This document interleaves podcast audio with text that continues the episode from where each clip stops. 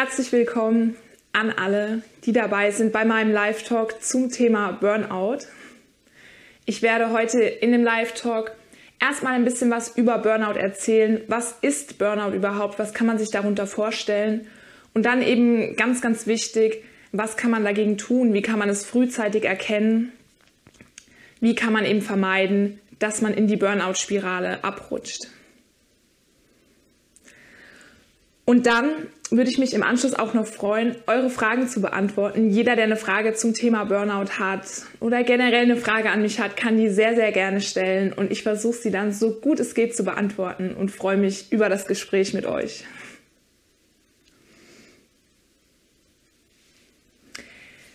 Dominik ist da, cool. Hallo Dominik. Also zum Thema Burnout. Was bedeutet Burnout überhaupt? Burnout ist keine anerkannte oder Diagnose, keine Krankheit, sondern es ist ein Zustand des Erschöpftseins, des totalen Ausgebranntseins. Burnout kann eben im Nachhinein oder in der Folge von Burnout können dann diagnostizierbare psychische, aber auch körperliche Krankheiten und Störungen auftreten. Ich erkläre immer ganz gern Burnout an dem Zwölf-Phasen-Modell von Freudenberger und North. Denn an diesem Modell kann man einfach super erkennen, dass Burnout nicht über Nacht kommt. Das heißt, du wachst nicht morgen früh auf und hast auf einmal Burnout, bist total erschöpft und ausgebrannt, sondern es gibt eben sehr, sehr viele Phasen schon davor, wo du frühzeitig erkennen kannst, dass du eben der Gefahr Burnout ausgesetzt bist, dass du die Risikofaktoren, die Warnzeichen erfüllst und dass du was dagegen tun kannst. Hallo Lena. Lena schaut auch gerade zu. Ich freue mich.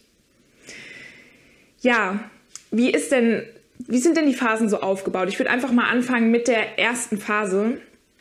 Und das ist eben der Zwang, sich zu beweisen. Hier ist überhaupt nichts von Erschöpfung oder Ausgebranntsein zu spüren, sondern man steckt eher noch viel mehr Energie in seine Arbeit. Man ist sehr, sehr engagiert, weil man eben den, den Zwang, den Druck hat, sich zu beweisen. Und auch in den späteren Phasen geht es dann so weiter, dass man es sich eben auch selbst beweisen will. Und um eben seinen hohen Anforderungen gerecht zu werden, steckt man immer mehr Energie rein, steckt immer mehr rein, um seine Leistung, die man sich wünscht, erfüllen zu können. Und wir befinden uns jetzt so in den Phasen 1 bis 6, von dem her, was ich erzähle, damit ihr das einordnen könnt, von den zwölf Phasen eben. Es geht dann eben mit dieser erhöhten Leistung, mit dieser ganzen Bereitschaft, die man in die Arbeit steckt, einher, dass man seine Erholung, seine Freizeit vernachlässigt. Das heißt, vielleicht schläfst du weniger oder du gehst weniger deinen Hobbys nach, du triffst dich weniger mit deinen sozialen Kontakten, widmest deiner Familie weniger Zeit. Und dadurch, dass diese, diese ganze Seite sozusagen immer mehr und mehr wegfällt in deinem Leben, steckst du immer mehr Zeit in deine Arbeit und dir fehlt immer mehr diese ganz wichtige Erholung, um eben wieder runterzukommen, um deine Akkus wieder aufzuladen. Und hier kann man eben schon frühzeitig erkennen, ob man sich auf der Arbeit überengagiert, ob man vielleicht immer Überstunden macht, ob man seine Projekte an niemanden abgeben möchte, an niemanden delegieren möchte, den Zwang hat, alles selbst zu machen und eben auch hier Perfektion zu leisten, es sich selbst zu beweisen. Und mit der Zeit, umso weniger du dir deine Erholung gönnst, umso weniger du diese Balance hältst zwischen Arbeit und Erholung, Freizeit, umso weniger leistungsfähig wirst du. Und dann geht es eben schon weiter in diesem Burnout-Zyklus, dass du jetzt schon in eine Phase kommst, wo deine Leistung abnimmt. Du kommst dann vielleicht zu spät zur Arbeit, weil du eben nicht genug geschlafen hast und einfach die Energie nicht hast, zu spät aufgestanden bist, Deine Leistung lässt eben generell nach und du musst noch viel mehr Energie reinstecken, um überhaupt die Leistung erfüllen zu können. Und es wird immer und immer anstrengender für dich. Das führt dann im nächsten Schritt auch dazu, dass du eben deine sozialen Kontakte noch mehr vernachlässigst, dass du gereizt bist, wenn irgendjemand was von dir will, dass es für dich einfach nur noch eine Belastung darstellt, was mit deiner Familie, mit deinen Freunden zu unternehmen. Und du eben auch dadurch, dass du selber merkst, dass du deinen Ansprüchen nicht mehr gerecht wirst, am Ende zynisch wirst, aggressiv gegenüber anderen und, und, und. Das, was ich jetzt so erzählt habe, kann man so ungefähr in den Phasen 1 bis 6 einordnen. Das heißt, wir haben ja insgesamt zwölf Phasen und wir sind eben noch lange nicht an diesem Zustand angekommen, wo du komplett ausgebrannt und erschöpft bist. Aber es gab eben schon ganz, ganz viele Warnzeichen Auch körperliche Warnzeichen können es sein. Wenn du nicht mehr genug Energie hast, wenn du dich nicht genug ausruhst, dann tut beispielsweise total dein Drang oder dein Bedürfnis nach Sex nachlassen. Daran kann man es auch super merken. Oder deine Verdauung macht dir Probleme. Deine Gedanken hören nicht mehr auf, wenn du im Bett liegst. Du kannst nicht gut schlafen. Also es kommen auch körperliche Symptome dazu. Es ist nicht rein psychisch und körperlich bist du topfit. Lena und Domi sind immer noch dabei. Ich freue mich, dass ihr zuhört. Ich erkläre jetzt mal noch die Phasen 6 bis 12, versuche mich so kurz wie möglich zu halten und würde dann übergehen eben zu den Tipps, was man tun kann frühzeitig gegen Burnout. In den Phasen 6 bis 12 geht es dann wirklich ziemlich in diese Abwärtsspirale,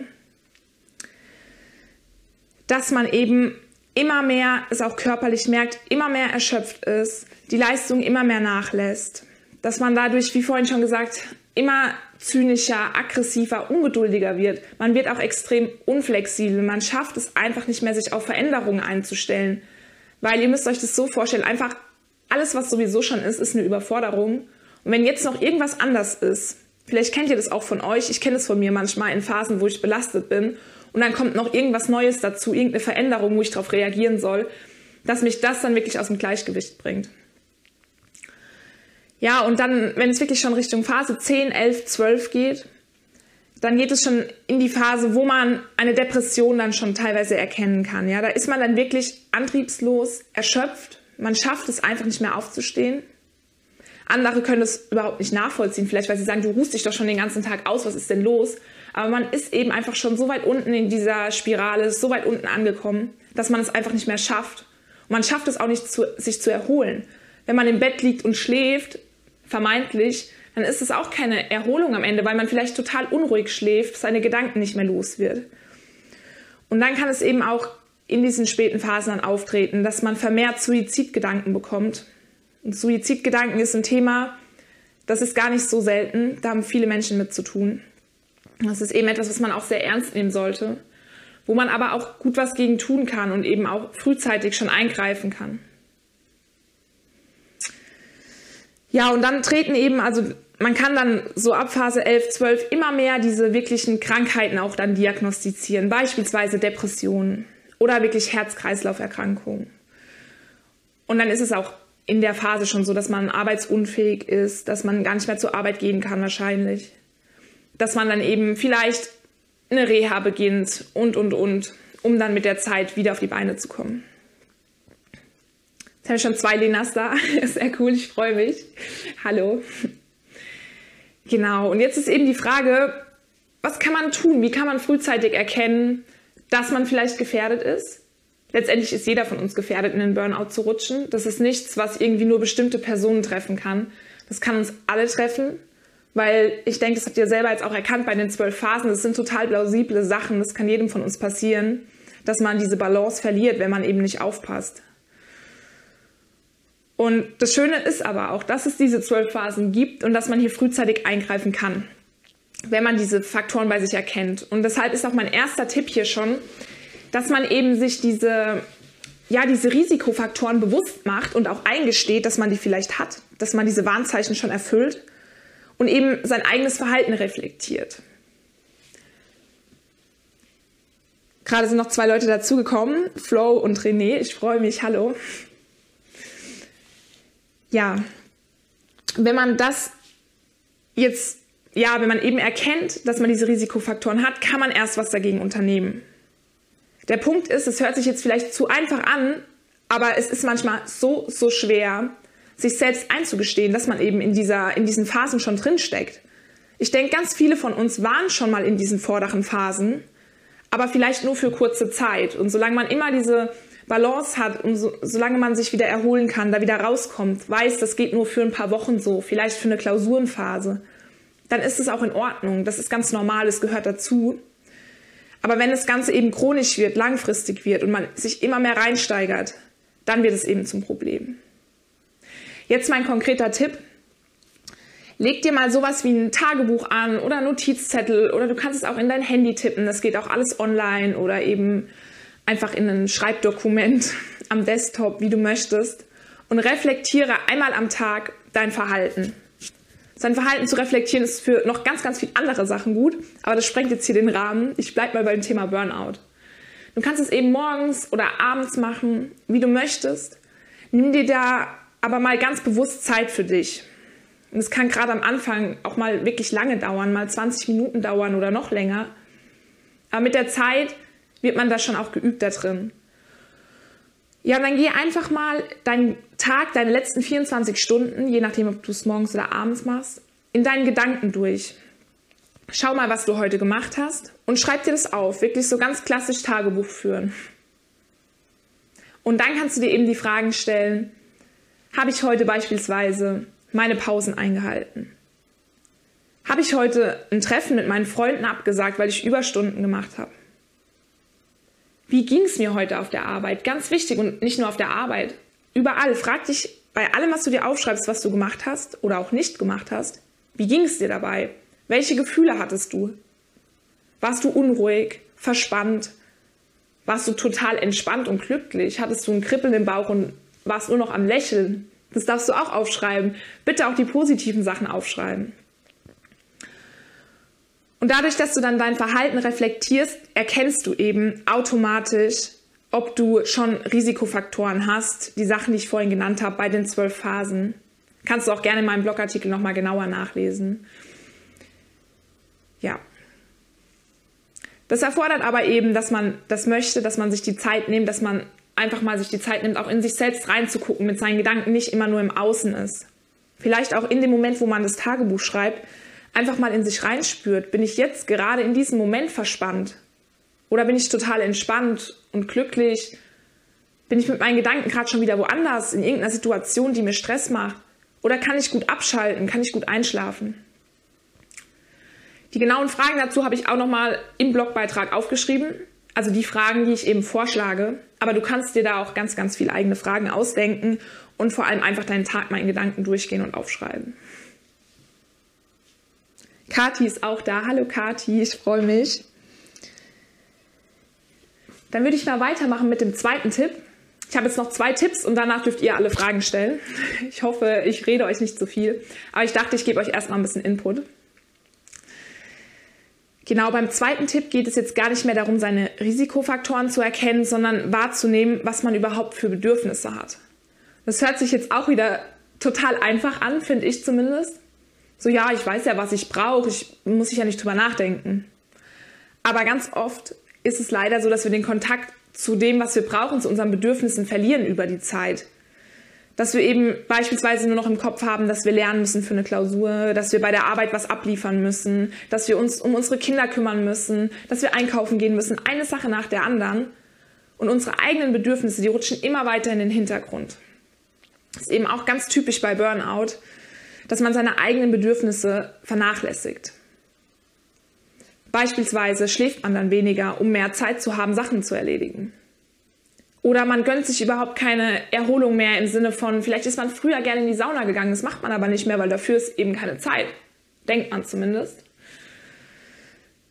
Ja, oder auch das Bedürfnis, einfach mal mit Freunden zu reden und zu lachen.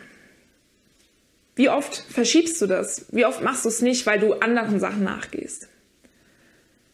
Bei diesen Bedürfnissen, da ist es eben auch so, dass du das ganz, ganz toll in dein Tagebuch dann integrieren kannst aus Tipp 1 und da einfach mal einmal am Tag dann auch aufschreibst, was du heute gemacht hast, was dir gut getan hat. Was hast du heute erlebt, was total schön war, was dich zum Lachen gebracht hat oder auch einfach nur entspannen hat lassen, wo du loslassen konntest. Welchen Aktivitäten bist du nachgegangen, wo du total in der Aktivität drin warst, aber auf eine positive Art und Weise, mit Leichtigkeit. Es hat dir total viel Spaß gemacht. Du hast keinen Druck empfunden. Du warst auch mit deinen Gedanken vielleicht einfach in diesem jetzigen Moment, den du da erlebt hast.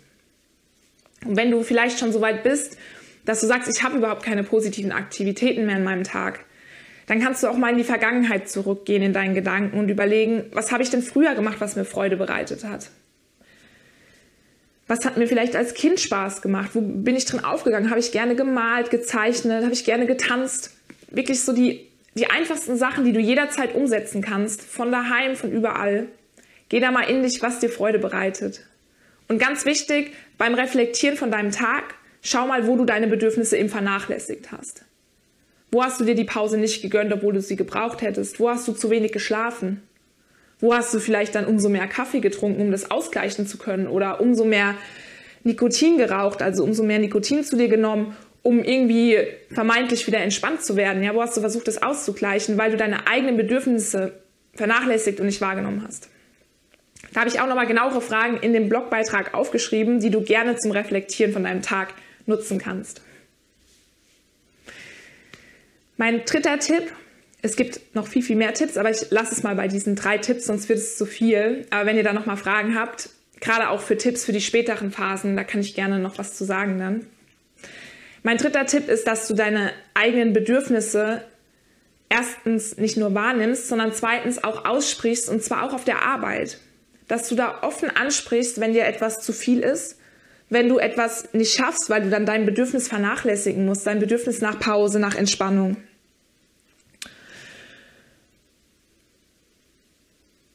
Und da ist es eben ganz, ganz wichtig, dass du nicht darauf wartest, dass beispielsweise dein Chef zu dir kommt oder dein Kollege und sagt, boah, wow, was du wieder alles geschafft hast, du leistest so viel, nimm dir mal eine Pause. Das passiert leider ganz oft nicht. Und zwar nicht, weil du nicht genug gearbeitet hast, sondern weil jeder so sehr mit sich selbst beschäftigt ist, so viel auf seiner eigenen To-Do-Liste stehen hat, vielleicht auch so viele Mitarbeiter hat, um die er sich kümmern muss, dass er gar nicht wahrnimmt, was du alles machst. Und auch nicht wahrnimmt, wenn du überlastet bist. Deshalb nimm dir hier auch das Recht heraus, zu sagen, wenn du überlastet bist. Und da ist eben auch ganz wichtig, wie du dann an die Person herantrittst. Im Sinne von, dass du keinen Vorwurf formulierst, so, oh, keiner sieht, wie viel ich zu tun habe, ich schaffe das doch alles gar nicht, ich finde es voll unmenschlich von euch, dann ist es direkt ein Angriff an die Person. Wenn du aber schaust, dass du einfach die, die Sachlage schilderst und dann deine eigenen Gefühle preisgibst, zum Beispiel im Sinne von, es steht jetzt wieder ein neues Projekt an, wo ich schon wieder eingetragen wurde. Ich musste das letzte Projekt schon übernehmen und ich fühle mich dadurch überfordert. Ich habe das Gefühl, oder es ist, ist de facto so, dass ich jeden Tag später von der Arbeit nach Hause gehe, jeden Tag Überstunden mache. Und ich fühle mich dadurch überfordert und auch unentspannt und es belastet mich. Und mir ist ganz wichtig, dass wir da eine Lösung finden, weil ich das eben nicht auf Dauer durchhalten kann. Wie ihr merkt, da kommt es immer ganz drauf an, wie man das formuliert. Und da kann man sich auch gerne das vorher mal in Ruhe überlegen, wie man da seinem Chef oder seinen Kollegen auch gegenübertreten möchte, wenn man seine eigenen Bedürfnisse auch zum Ausdruck bringt. Ja, man kann auch ruhig sagen, es ist, für mich ist es ein ganz wichtiges Bedürfnis, dass ich abends pünktlich nach Hause komme, mit meiner Familie zu Abend essen kann. Das gibt mir einfach so viel. Das stellt meine Balance zwischen, zwischen der Arbeit und der Leistung und meiner Erholung total wieder her.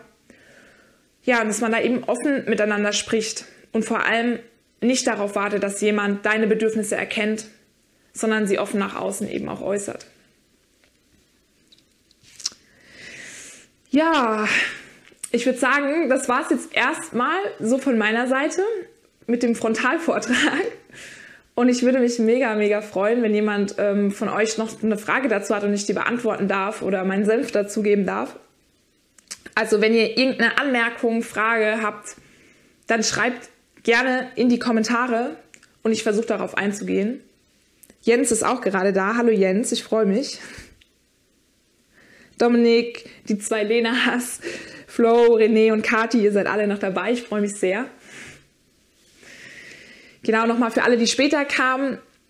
Das, was ich erzählt habe und auch nochmal ein paar kleine Details könnt ihr in meinem Blogbeitrag nachlesen. Der ist auch in meiner Bio, also in meinem Instagram-Profil gerade oben verlinkt. Da könnt ihr einfach draufklicken und da eben mal nachschauen.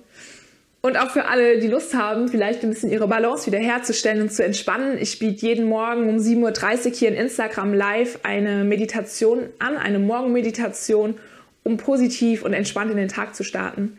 Da kann gerne jeder, der möchte, mal teilnehmen und es für sich ausprobieren. Ob das vielleicht etwas ist, vielleicht ein Bedürfnis von jemandem ist, um eben wieder in diese Balance zu kommen, um nicht in der Burnout-Spirale immer weiter runter zu sausen.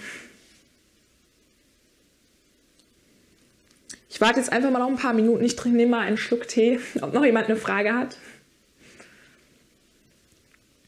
Auch wenn ihr irgendwelche Anmerkungen habt, Feedback an mich, dann gerne damit in die Kommentare. Oder falls ihr sagt, euch ist es irgendwie unangenehm in den Kommentaren, könnt ihr mir gerne auch nachträglich noch eine Nachricht schreiben. Ich gehe dann auf jeden Fall auch darauf ein. freue mich da mit euch ins Gespräch zu kommen. Ihr könnt auch nochmal im Blogbeitrag Sachen nachlesen. Der ist in meiner Bio in Instagram im Profil oben verlinkt. Könnt ihr einfach draufgehen. Genau. Gut, ihr Lieben, vielen, vielen Dank für alle, die zugehört haben. Ich freue mich, Domi, dass du dabei warst. Ich freue mich, dass Lena und Lena dabei waren. Richtig cool. Ich freue mich, dass Flo und René dabei waren, dass Kathi dabei war und zugehört hat. Das freut mich sehr. Dass Jens ein bisschen dabei war. Und auch die, die jetzt spät reinkamen. Ich freue mich, dass ihr gerade noch mal ein bisschen zugehört habt. Natascha, Patrick und Helena. Habt jetzt einen schönen Sonntag. Ich hoffe, bei euch ist die Sonne auch ein bisschen rausgekommen. Ich muss heute generell arbeiten, bin heute im Dienst bei Krisenchat. Genau, mal gucken, was da jetzt ansteht. Habt einen wunderschönen Sonntag. Tschüss.